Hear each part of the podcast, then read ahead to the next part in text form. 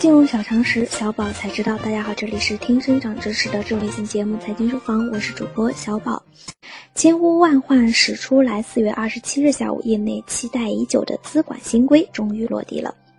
中国人民银行、中国银行保险监督管理委员会、中国证券监督管理委员会、国家外汇管理局日前联合印发了关于规范金融机构资产管理业务的指导意见。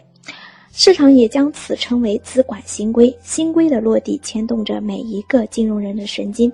那么新规到底有哪些内容呢？我们该如何解读这些内容呢？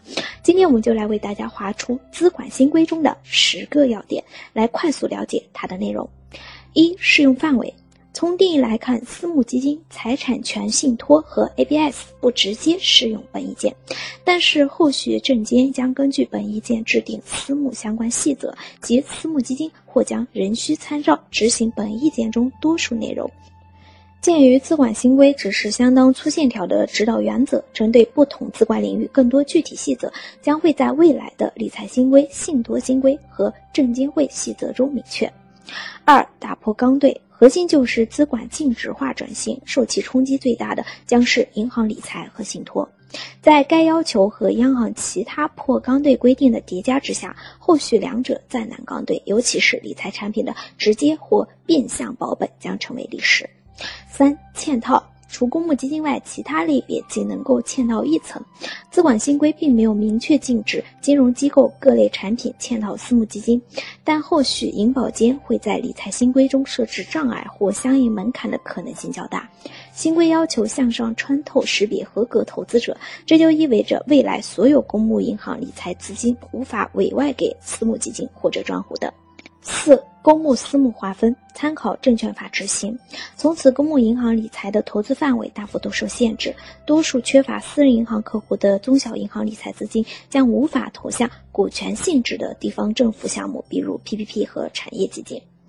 五、结构化产品、杠杆率等限制要求覆盖到信托和私募股权产品，同时新规禁止结构化产品对优先级的保本保收益安排，但券商和部分私募基金采取的管理人垫资模式，新规并没有明确。整体而言，结构化产品的限制影响最大的是政府融资、房地产两大领域，对证券市场影响有限。六、期限错配。定义更严格，即非标资产终止日不得晚于开放式产品下一次开放日。开放式银行理财将无缘非标。结合此前银监会严格禁止委托贷款的资金来源为受托资金，禁止了资管投非标最重要的通道。而且信托贷款在二零一八年规模受到严格限制，少数仍然开通通道类信托贷款的机构费率大幅上涨，非标业务几乎停滞。七合格投资者。私募性质的资管产品，合格投资者需要五百万金融资产证明或者个人年收入连续三年四十万，门槛大幅度提高。八、过渡期。过渡期为本意见发布之日起至二零二零年底。对于过渡期，更应该关注的不是长短，而是内涵，即具体有哪些不符新规的行为仍能在期间存续。存量开放式产品在不增加新资产情况下，允许用旧估值方法。多层嵌套问题。如果上层资管产品期限较短，到期后允许后续操作，防止资金链断裂。私募产品投资部分有限合伙通过专户，应该允许二层嵌套。九保本银行理财已死，但结构性存款可以继续。未来具备衍生品交易性质的银行会加大结构性存款发行。未来央行很可能加快存款利率市场化步伐，放开利率自律定价机制对存款利率上浮的倍数限制，从而大额存单会分流一部分当前保本理财的需求。